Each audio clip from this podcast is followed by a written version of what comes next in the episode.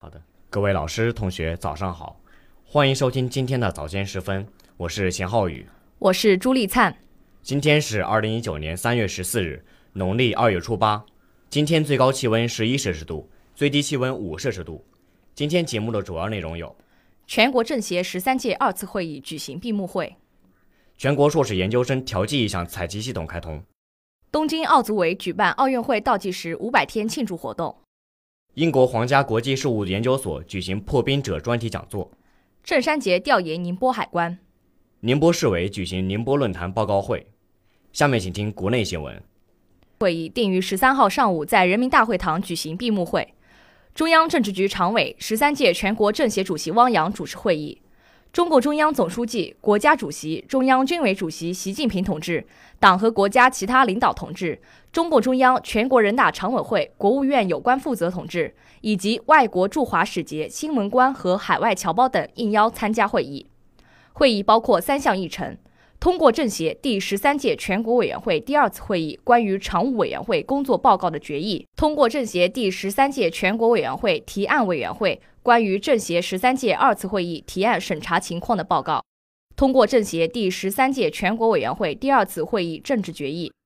汪洋发表讲话，号召政协委员保持奋斗者的姿态和干劲，当好人民政协制度的参与者、实践者、推动者，写好每年的委员作业。打好时代给出的考卷，展现新时代政协委员的绚丽风采，书写人民政协事业发展的光辉篇章。各大自主划线高校近期已陆续公布研究生招生复试分数线，教育部随即将公布全国初试合格线。在复试开始之前，一项重要工作是进行考生调剂意向采集。据了解，二零一九年全国硕士研究生招生调剂意向采集服务系统目前已经开通。每名考生最多可以填十个平行调剂意向。调剂意向采集服务系统的服务对象是参加网上报名并准考的部分考生。在允许填写调剂意向的时间内，一名考生最多可以填写十个平行调剂意向。提交成功后，不可取消或更改。通过调剂意向采集系统，考生和招生单位可以就调剂意向进行提前预选、双向沟通。调剂服务系统开通后。系统里的查询调剂意向余额信息和填写调剂意向的功能将关闭，考生可以在调剂服务系统查询余额信息。调剂服务系统开通二十四小时内，在满足条件的前提下，考生可以将调剂意向转为调剂服务系统中的调剂志愿。下面请听国际新闻。近日，东京奥组委在位于东京台场的松下中心举办了2020年奥运会倒计时500天的庆祝活动。并展示了2020年东京夏季奥运会三十三个竞技项目的五十个图标。奥运会运动项目图标始于1964年的东京奥运会。2020年东京奥运会的运动项目图标是由日本著名设计师广村正章带领其团队参与设计的。对能够参与2020年东京奥运会运动图标的设计，他们表示非常荣幸。广村正章表示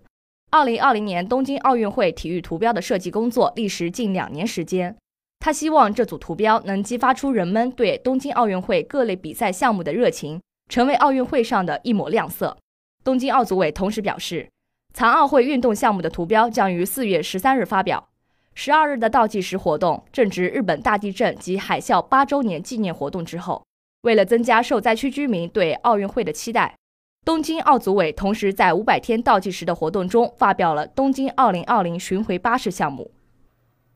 为了配合第二届“一带一路”国际高峰论坛，就中英两国如何加强经贸与金融合作，以更加开放的视野营造中英两国共同发展的机遇和空间进行探讨。十二日，英国中国商会与四十八家集团俱乐部邀请中国金融学会会长、前中国人民银行行长周小川在英国皇家国际事务研究所举行破冰者专题讲座。讲座由皇家国际事务研究所主席吉姆·奥尼尔爵士主持。周小川在讲座中详细介绍了中国金融业不断推进改革和持续扩大开放的历史与前景，解析了中国金融领域国际合作经验，展望了未来中英金融合作发展新机遇，同时就如何进一步加强中英金融合作阐述了看法。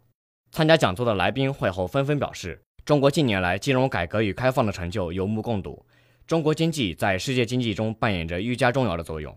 希望把握中英两国发展的机遇。为两国中英经济和金融合作做出积极努力。下面请听一句话新闻：十三届全国人大二次会议听取审议两高工作报告。教育部部长表示，将对线上线下校外培训进行综合治理。中美经贸高级别磋商双方牵头人通话。韩国统一部表示，今年将致力于发展可持续南北关系。宁波市住宅小区物业服务调查报告首次发布。下面请听宁，下面请听宁波新闻。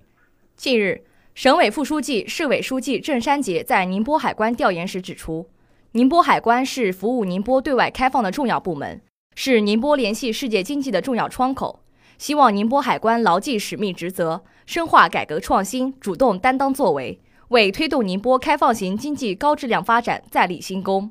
郑山杰考察了宁波海关监控指挥中心，通过监控系统实时查看码头现场的查验作业，了解船舶车辆的动态轨迹。郑山杰充分肯定智慧海关建设的成效，希望宁波海关继续加强物联网、地理信息系统等技术的研发和应用，筑牢国门防线，提升贸易便利化水平。随后，郑山杰主持召开座谈会。听取宁波海关工作汇报，郑山杰还现场协调了宁波海关建设发展的有关问题，表示市委市政府将大力支持宁波海关的各项工作，主动采纳主动采纳宁波海关的工作建议，共同打造更加开放、更加便利、更加高效的营商环境和通关环境。近日，市委举行宁波论坛报告会，国际问题研究专家杨洁冕做习近平外交思想和当前国形势的主题报告。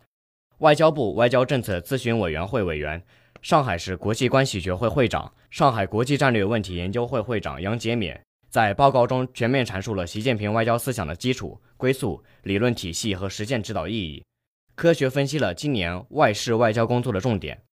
聆听报告后，大家纷纷表示，深入学习习近平外交思想，对于我们进一步认清当前国际形势、增强四个意识。更好地推进宁波全面对外开放工作，具有很强的指导意义。